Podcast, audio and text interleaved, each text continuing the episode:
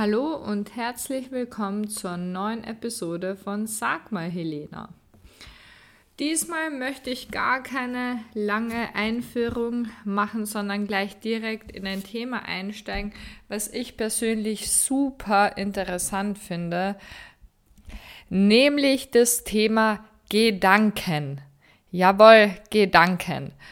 Und Gedanken, also ich hoffe, dass ihr nach der Episode verstehen werdet, wieso Gedanken beides eigentlich sind. Zum einen etwas sehr, sehr, sehr Mächtiges, unser Handeln beeinflussen können, unser Fühlen, körperliche Reaktionen beeinflussen können und gleichzeitig zum anderen sind Gedanken nur das, nämlich Gedanken und haben gar keinen Einfluss.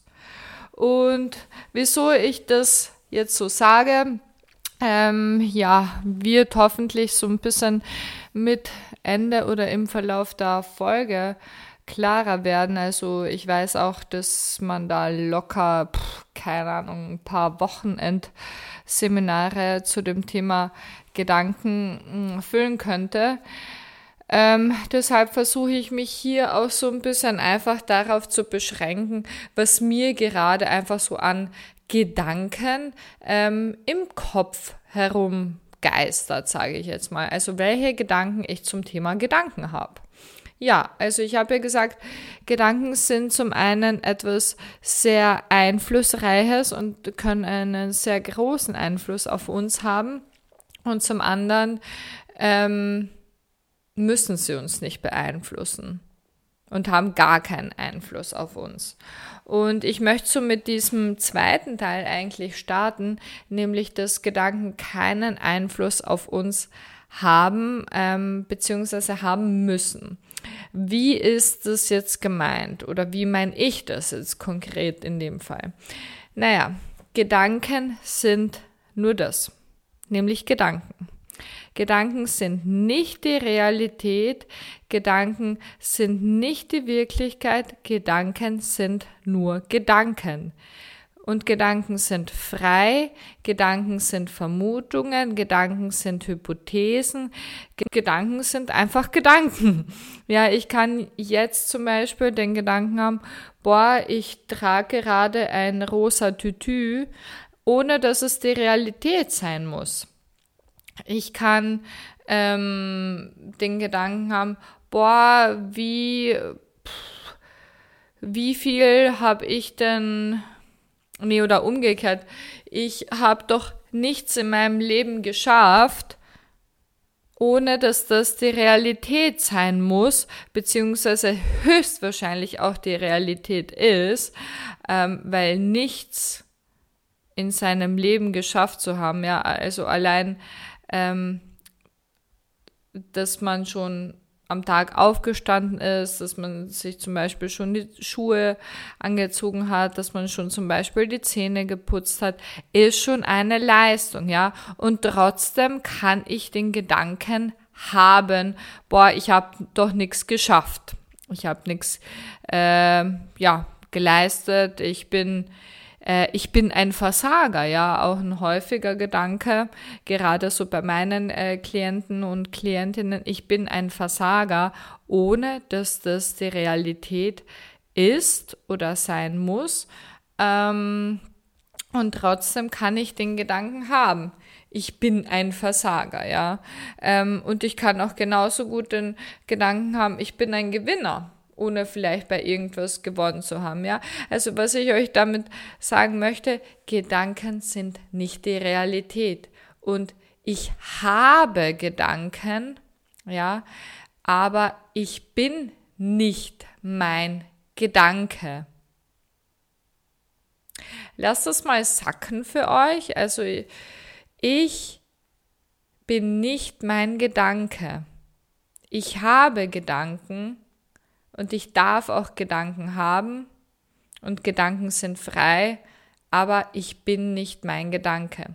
Ich kann den Gedanken haben, ich bin ein Versager, aber ich bin nicht dieser Gedanke.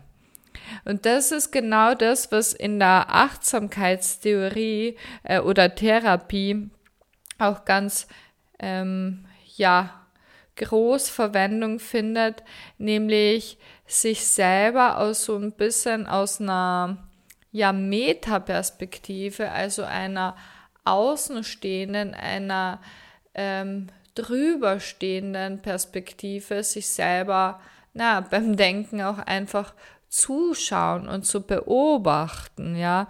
Also ihr könnt euch das vorstellen, als ob ihr ähm, so ein Satellit wärt, ja. Und aus dieser Satellitenposition, aus dieser Distanz ähm, beobachtet ihr euch selber beim Gedanken haben.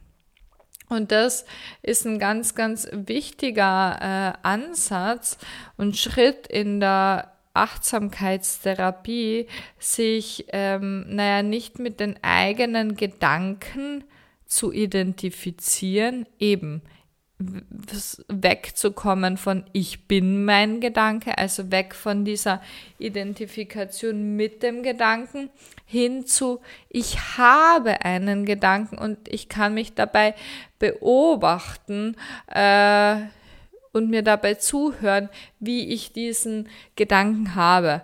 Und das ist ein ganz, ganz wichtiger Baustein in der Achtsamkeitstherapie. Also probiert das mal aus und ähm, übt das auch mal, wenn ihr wollt, im, in eurem Alltag.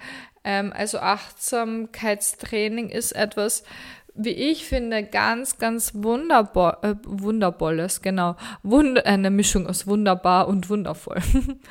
ähm, äh, etwas sehr wundervolles. Ähm, ja, weil es, finde ich, sehr vielen Menschen auch hilft, so, naja, eine Distanz zu schaffen ähm, zu den eigenen Gedanken, eben wegzukommen von ich bin mein Gedanke, ja, hin zu dieser außenstehenden, beobachtenden Perspektive. Ah, okay, ich merke, ich habe diesen Gedanken, ja. Ah, okay, jetzt habe ich einen anderen Gedanken. Ah, okay, jetzt habe ich gerade den Gedanken, dass ich blöd bin. Ah, okay. Ich, jetzt habe ich gerade den Gedanken, dass ich versagt habe. Ah, jetzt habe ich gerade den Gedanken, ähm, dass mir etwas gut gelungen ist. Ja, also probiert das ruhig mal aus. Ähm, das ist am Anfang, wenn man das gar nicht gewohnt ist, ist das ganz, ganz schwer und herausfordernd. Ähm, ja, aber nach nach Übung und mit der nötigen Übung. Und die Übung, die ist nie getan, ja. Also man kann sich sein ganzes Leben lang darin üben und trainieren, sich selber beim ähm, Denken na, zu beobachten, ja. Ähm, ich finde das einen ganz wunderbaren Ansatzpunkt, um ja, Distanz einfach zu den, äh, zu den eigenen Gedanken aufzubauen und auch so rauszukommen aus einer Wertung, ja, wenn ich mit meinem Gedanken identifiziert bin, wenn ich glaube, ich bin mein Gedanke, dann hat das irgendwie auch eine Wertung, ja. Ähm, wenn ich glaube, also wenn ich glaube, ich bin ein Versager, dann hat das eine recht unangenehme, eine recht negative Bewertung und macht dann natürlich auch was emotional mit einem ähm, und kann sich auch auf das eigene Versagen aus, äh, Versagen sage ich schon mal, äh, auf das eigene Verhalten auswirken. Ja, wenn ich aber im Gegensatz dazu einfach nur versuche, möglichst wertfrei, also gar nicht wertend, mir einfach dabei zu beobachten, welche Gedanken ich habe, dann kann das, dann kann diese Distanz ähm, sehr, sehr, naja, hilfreich und wichtig sein, um ähm, na, sich selber auch nicht gleich abzuwerten oder negativ über sich zu denken oder zu sich zu sprechen, ja. Also es macht einen Unterschied, wenn ich, äh, wenn ich jetzt denke, ich bin ein Versager oder wenn ich jetzt denke, ähm, ah, okay, jetzt beobachte ich gerade, ähm, dass ich den Gedanken habe, ich bin ein Versager. Ja, und das ist die Essenz von Achtsamkeit, ja. Einfach nur wahrnehmen, einfach nur beobachten, was da kommt an Gedanken, ohne zu werten. Ja, einfach nur beobachten, einfach nur wahrnehmen und den Gedanken dann noch wieder ziehen lassen. Ja, und dann kommt wieder ein anderer Gedanke und den dann wahrnehmen. Ja, und ähm, egal wie schwer oder wie leicht sich ein Gedanke anfühlt, ähm, wie schnell der vorbeigeht, wie, wie lang der dauert, ja, ähm, versucht das mal wirklich so für euch im Alltag äh, äh, naja, zu üben und zu trainieren, ähm, ja, da aus dieser Wertung äh, zumindest äh, für, für die Zeit der Übung auszusteigen und einfach nur beobachten, wahrnehmen und nicht werten. Einfach nur beschreiben, was ihr da so beobachten könnt, ja. Und das ähm, könnt ihr auch ruhig ein paar Mal im Alltag machen, ja, so den Tag über verteilt, einfach nur ku kurz mal zwischendurch auch stoppen, Pause machen, innehalten und einfach mal nur kurz beobachten, was da gerade so da ist bei einem. Ja, und ich finde, das nimmt so den Gedanken ein bisschen die, die Macht, eben ähm, weil ich mich nicht mit diesen Gedanken identifiziere, sondern ihn einfach nur beobachte und wahrnehme.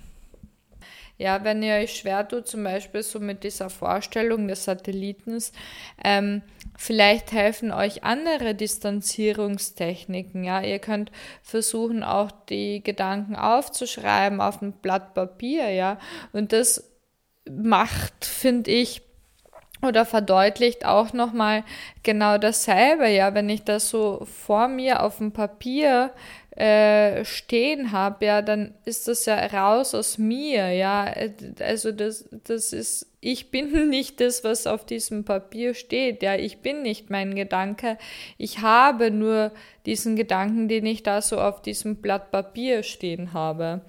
Ähm, ja, also das ist was, was ich definitiv mitgeben kann. Und ich hatte ja vorhin gesagt, das nimmt so ein bisschen die Macht oder die Einflussmöglichkeiten ähm, der Gedanken, ja. Und das ist etwas, was ich häufig auch zu hören bekomme von Klienten, Klientinnen. Boah, ähm, zum Beispiel jetzt, äh, hm, ich überlege jetzt, zum Beispiel, wenn sie viel grübeln, ja. Es gibt ja Menschen, die neigen ähm, mehr zum Grübeln, die anderen ähm, weniger zum Grübeln und Grübeln per se ist jetzt keine Diagnose, ist jetzt keine Krankheit. Ähm, das ist noch irgendwie äh, keine, keine, ja, kein Symptom oder doch ein Symptom kann es sein ähm, für zum Beispiel Depression oder bei Depression, aber jetzt nur Grübeln allein, das ist jetzt keine Krankheit. Und ähm, es kann auch da Vorteile natürlich haben und eine Funktion haben, wenn man auch viel nachdenkt, wenn man reflektiert ist, wenn man ähm, na, sich auch für gewisse Dinge auch Sorgen macht. Es kann sinnvoll sein, ja, und deshalb ähm, ist es nie nur weiß oder nur schwarz, ja, es ist, es, äh, ist alles viel komplexer in der Psychologie oder in unserer menschlichen Psyche. Ähm, aber Grübeln kann, äh, also wenn es zur Gewohnheit wird, dann kann es äh, zum, ja, Problem werden, sage ich jetzt mal, weil man dann irgendwie zum Beispiel schlechter schläft oder ähm, in diesen, also ohne das so zu merken, automatisch da so in diesen Grübelmustern, ähm, ja, automatisch äh, reinschlittert, ohne es zu merken. Und es kann einfach ein Risikofaktor sein, ja. Also ein Risikofaktor, um psychische Schwierigkeiten zu bekommen. Aber ohne da jetzt zu ausufernd beim Thema Grübeln zu werden, der Grund, weshalb ich das sage, ähm, viele meiner Klientinnen sagen mir, also die zum Grübeln neigen, sagen mir, aber Mensch, ich kann doch gar nicht anders als grübeln, ja. Also sprich, sie fühlen, viele fühlen sich ihren Gedanken hilflos ausgeliefert, ja, ähm, fühlen sich äh, kontrolliert von den Gedanken. Und das kann ich euch mitgeben und das ist mir auch ein sehr, sehr wichtiger Punkt, ja. Ihr seid euren Gedanken nicht hilflos ausgeliefert. Ob ihr Gedanken habt, ja, das könnt ihr nicht entscheiden, das könnt ihr nicht beeinflussen, beziehungsweise dass ihr Gedanken habt, ja. Also Gedanken, die kommen, die sind durchgehend da, die werden, also man kann nie, nie komplett gedankenlos durch die Welt gehen. Nie, ja. Also Gedanken kommen und gehen und tauchen auf. Und ob Gedanken auftauchen, das könnt ihr nicht beeinflussen. Ja, die tauchen einfach auf. Aber, aber, was ihr sehr wohl beeinflussen könnt, ist, wie sehr ihr euch mit diesen Gedanken auseinandersetzen wollt und wie sehr ihr euch damit beschäftigen wollt. Ja, also sprich, nochmal, das Gedanken auftauchen, das könnt ihr nicht beeinflussen, ja. Gedanken, die kommen, Gedanken gehen auch wieder, ja. Aber wie sehr ihr diesen Gedanken nachgehen wollt, wie sehr ihr die aufgreifen wollt, wie sehr ihr euch damit beschäftigen wollt, das habt ihr in eurer Kontrolle. Das könnt ihr beeinflussen, ja. Ihr könnt auch Gedanken für später aufschieben, ja. Probiert das mal aus, das geht. Also das geht. Ihr könnt entscheiden, wann ihr euch mit den Gedanken auseinandersetzen wollt. Ja, und es geht es, ähm, die äh, aufzuschieben. Es geht, die äh, auf später zu vertagen es geht auch zu sagen, ähm, ah, okay, jetzt habe ich gerade den Gedanken und ähm, ja, lass den dann auch wieder ziehen, ja, und beschäftigt mich stattdessen mit anderen Gedanken. Also das könnt ihr sehr wohl beeinflussen. Und das ist mir ganz, ganz wichtig, ja, zu sagen, ihr seid euren Gedanken nicht hilflos ausgeliefert, ihr könnt das mit beeinflussen wie sehr ihr euch damit auseinandersetzen wollt.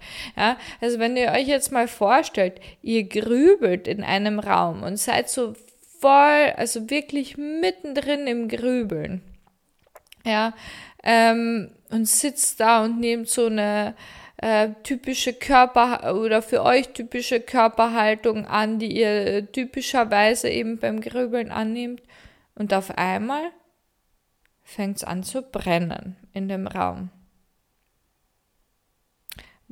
Und ich nehme mal an, dass ihr da nicht weiter sitzen bleiben würdet in dem Raum, sondern, keine Ahnung, Feuer löschen, rausrennen, was auch immer. Ja. Wenn ihr jetzt aber euren Gedanken hilflos ausgeliefert werdet, dann könntet ihr das alles nicht. Dann würdet ihr da sitzen bleiben und könntet gar nicht anders handeln. Ja? Ich mache jetzt ganz bewusst hier mal so ein bisschen Pause, auch um das sacken zu lassen. Ja, also ihr würdet sofort rausgehen aus der Situation, ähm, hättet ganz andere Gedanken und würdet äh, eben, wie gesagt, das Feuer löschen oder rausrennen oder wie auch immer, ja. Ihr würdet euch beim Grübeln selber stoppen und euch dabei unterbrechen und das geht. Ja, also in der Beratung, in der psychologischen oder auch in der psychologischen Therapie da arbeitet man genau auch mit solchen, oder arbeite ich auch sehr viel mit diesen Gedanken, also mit sogenannten Gedankenstopptechniken.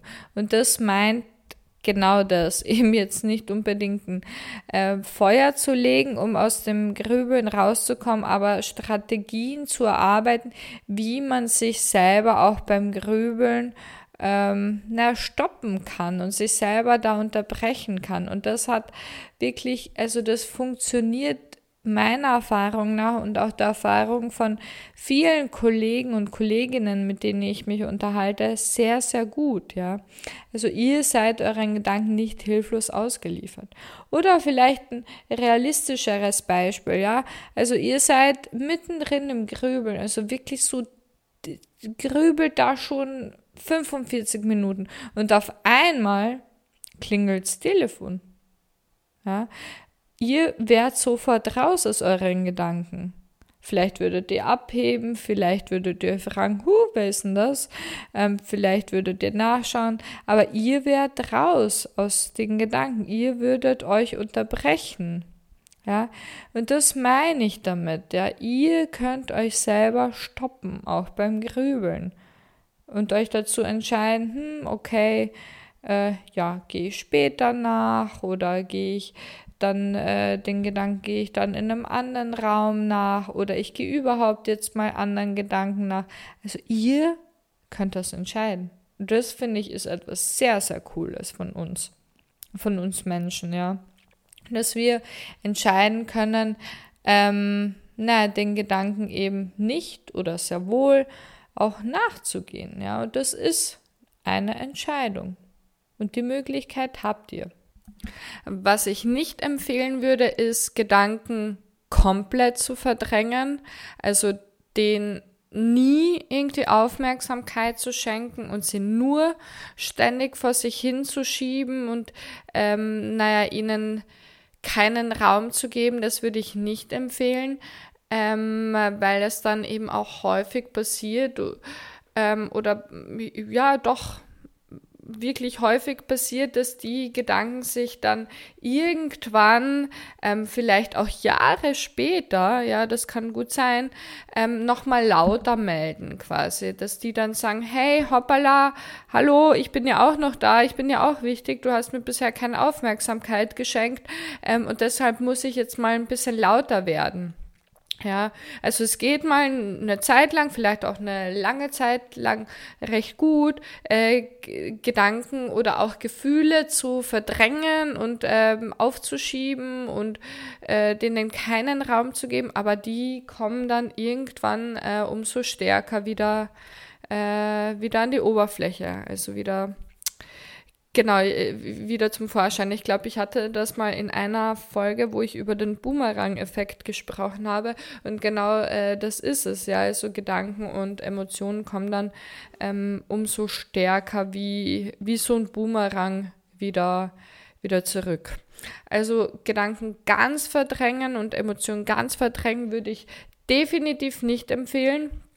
Die kommen früher oder später wieder. Die melden sich dann vielleicht nochmal lauter. Aber ähm, was eben sehr wohl gemacht werden kann, ist äh, aufzuschieben oder sich nur in bestimmten Zeiträumen ähm, na, die, die, die Zeit und den Raum zum Grübeln zu nehmen oder für ähm, ja, sich mit diesen Gedanken zu beschäftigen oder nur zum Beispiel beim Zähneputzen oder nur in bestimmten, äh, sagen wir nur im Wohnzimmer oder nur in der Abstellkammer oder wo auch immer. Ja, also das geht schon. Ähm, und das ähm, würde ich auch, wenn ihr Probleme damit habt, ähm, auch empfehlen. Aber was ich eben äh, nicht empfehlen würde, ist Gedanken komplett zu verdrängen und aufzuschieben. So. Und dann hatte ich ja gleich äh, auch am Anfang gesagt, dass Gedanken ja zum einen eben keine, ein, äh, äh keine Macht, keinen Einfluss haben müssen ähm, und gleichzeitig doch sehr viel Einfluss haben können. Ja ähm, und auch haben. Ja. Gedanken, die beeinflussen auch unser, unsere Gefühle mit, unser Verhalten mit ähm, und auch unsere körperlichen Reaktionen mit. Ja. Also ihr kennt das wahrscheinlich auch ähm, von euch selber im Alltag. Ja.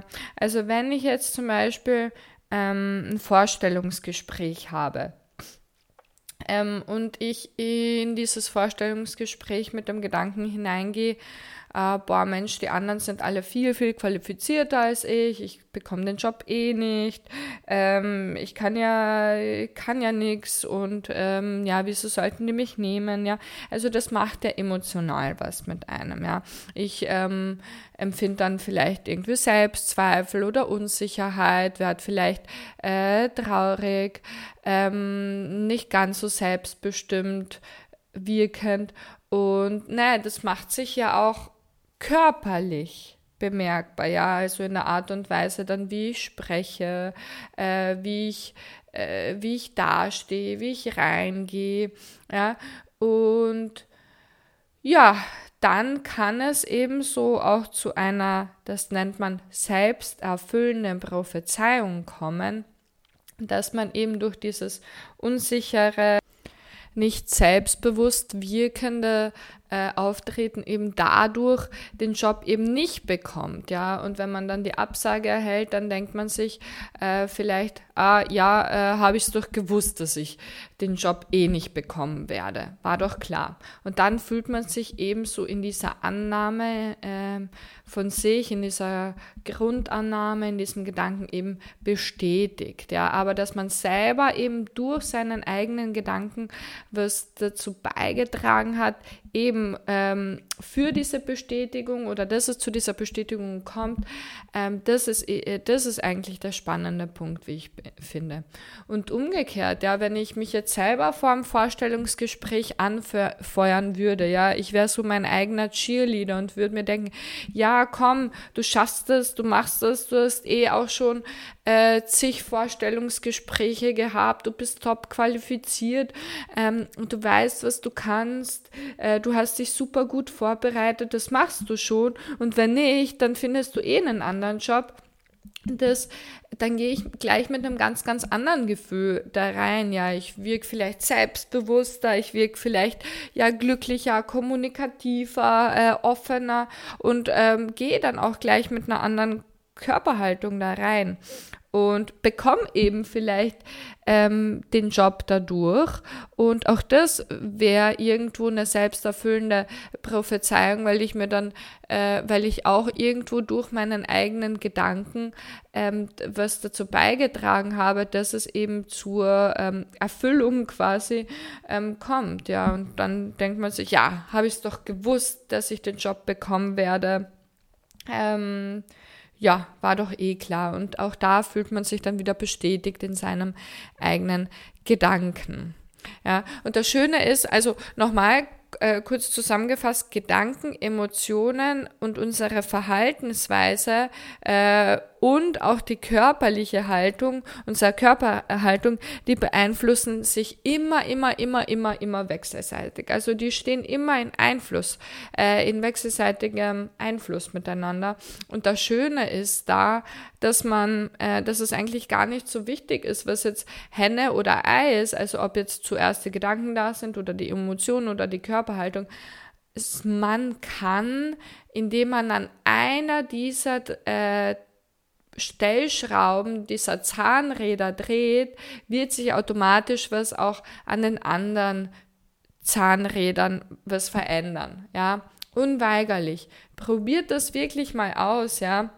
Wenn ihr euch irgendwie, ähm, weiß ich nicht, zum Beispiel traurig fühlt, ähm, ja, weil euch irgendwie was belastet, ähm, dann nehmt ihr auch da irgendwie eine bestimmte Körperhaltung ein. Beobachtet euch mal dabei, welche Körperhaltung ihr einnehmt und versucht mal wirklich nach dem Gegenteilsprinzip die komplett entgegengesetzte Körperhaltung einzunehmen. Ja, also euch vielleicht gerade aufzurichten, äh, Mundwinkel nach oben. Ja, einfach mal so ein bisschen äh, äh als quasi Gedankenexperiment an was Positives zu denken ähm, und das wird, das wird was verändern, ja. Also das wird was verändern. Ähm, und auch umgekehrt, ja, ihr könnt euch selber, wenn ihr euch glücklich fühlt, ja, und wenn ihr da eben so eine, so eine, am liebsten eben vor lauter Freude springen würdet und äh, hüpfen würdet und die ganze Welt umarmen würdet, ihr könnt euch auch da umgekehrt ähm, ja, selber wieder in eine negative Emotion oder was heißt negative, in eine, eine ähm, andere Emotion, in eine unangenehmere Emotion bringen, indem ihr zum Beispiel euch zusammen kauert, ähm, na, ganz still werdet, ganz leise, irgendwie so, naja, hm, eben nicht hüpft, obwohl ihr es am liebsten machen würdet, ähm, da so eine ja geknickte Körperhaltung einnehmt, Mundwinkel ganz, ganz ähm, bewusst nach unten zieht. Ja, also das wird was verändern. Das wird was verändern. Probiert das mal wirklich aus. Ähm, ja, und ich glaube, ihr werdet da echt erstaunt sein. Oder zum Beispiel auch ähm, bei der Emotion der Wut, ja, was da körperlich passiert, ja, ist ja, wir kneifen irgendwie die Augen zusammen, die Augenbrauen, äh, wir ballen unsere Fäuste. Und wenn ihr da auch nach dem Gegenteilsprinzip handelt, ja, indem ihr zum Beispiel die Augen ganz weit aufreißt, indem ihr die, eure Fäuste öffnet, die Hände eben offen macht, ja, auch das wird automatisch was verändern. Probiert das wirklich mal aus. Ja, genau. Ich wollte jetzt eigentlich äh, noch ein bisschen was zum Thema Manifestieren auch erzählen, weil ich finde, dass das äh, auch sehr gut hier hineinpasst zum Thema ähm, Gedanken und welchen Einfluss Gedanken auch haben können ähm, oder halt nicht haben können. Also äh, vielleicht nur als kleiner Teaser oder als kleine Einführung, weil das echt so eine, eine, ein Thema für sich wäre.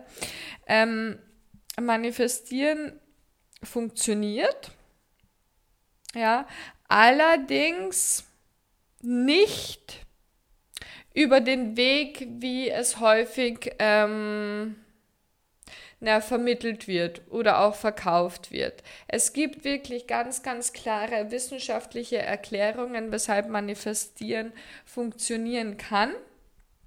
Ja, ähm, aber es sind nicht die, ähm, naja, die Erklärungen, die man häufig eben so zu hören bekommt, dass man sich eben einfach ganz, ganz fest äh, was, äh, an was denkt und ähm, naja, da vertraut und dann, naja, dass man dann automatisch dieses Ergebnis haben wird, sondern ähm, auch da funktioniert es viel über eben selbsterfüllende Prophezeiung. Ja, wenn ich mir äh, einen Gedanken ganz, ganz fest vornehme, ja, ähm, dann gehe ich ja eben wie, ähnlich wie beim Vorstellungsgespräch, dann gehe ich ja in diese Situation gleich mit einem anderen Gedanken eben so, du schaffst das, du willst das, ähm, du kannst das, ja. Und äh, vielleicht hat man dadurch eben auch mehr so Antrieb, mehr Motivation, man macht mehr eben, um diesen Gedanken wahr werden zu lassen. Und dann wird er vielleicht wahr, allerdings nicht eben, weil ich, äh, weil ich nur diesen Gedanken gefasst habe, sondern weil ich ja was dafür gemacht habe.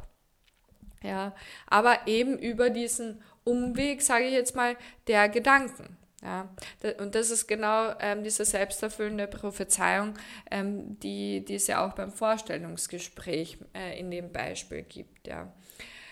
Genau. Oder ein weiterer wissenschaftlicher Erklärungsmechanismus, weshalb äh, Manifestieren wirkt, ist ja auch irgendwo die selektive Wahrnehmung. Ja?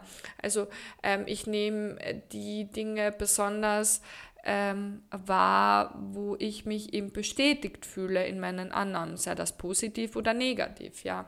Ähm, und die Male, wo es halt, äh, wo ich mich nicht bestätigt fühle, die nehme ich ja zum Beispiel nicht wahr. Also zum Beispiel, wenn ich mich jetzt irgendwie mit irgendwem über eine dritte Person unterhalte und die dritte Person kommt auf einmal in den Raum, ähm, dann neigt man ja so ein bisschen dazu zu sagen, ah ja, wenn man vom Teufel spricht, ähm, aber die Male, wo, die, wo man auch über diese Person geredet hat und wo sie nicht in den Raum kam, die nimmt man dann eher äh, nicht so aktiv wahr ja, oder nicht so bewusst wahr.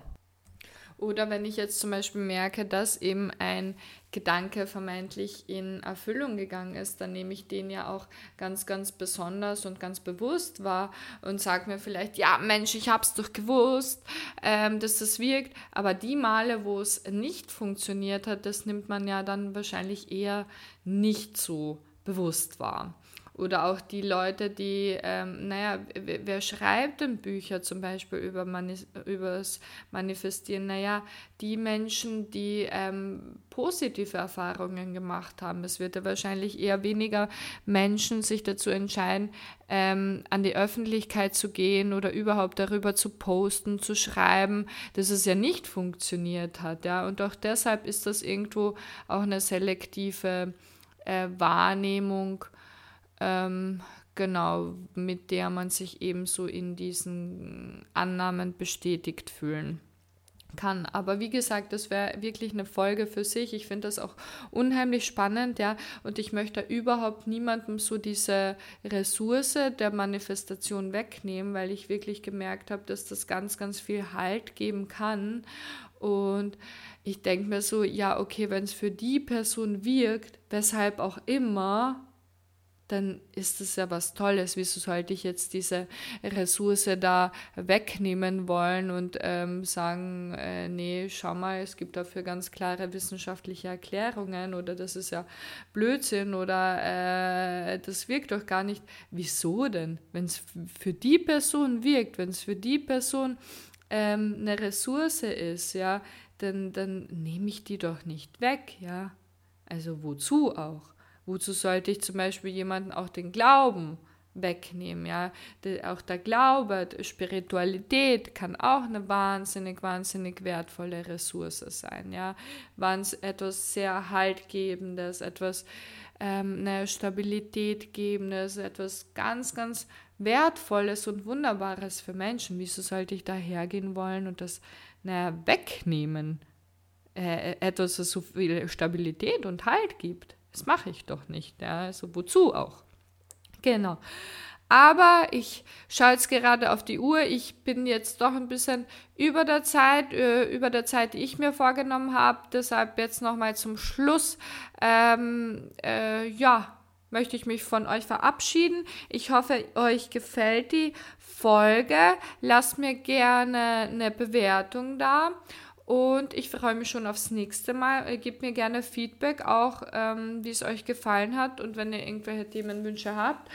Und wenn ihr selber, ähm, naja, gerade mit irgendwelchen Themen Schwierigkeiten habt, ähm, sei das äh, mit, äh, mit Gedanken, mit Grübeln oder mit irgendwelchen anderen auch Themen, die euch belasten, die euch schwer, schwerfallen, dann schreibt mir gerne, kontaktiert mich gerne und ja, dann schauen wir uns das gemeinsam mal an. Ich wünsche euch noch einen super schönen Tag, eine super schöne Zeit und bis bald. Tschüss.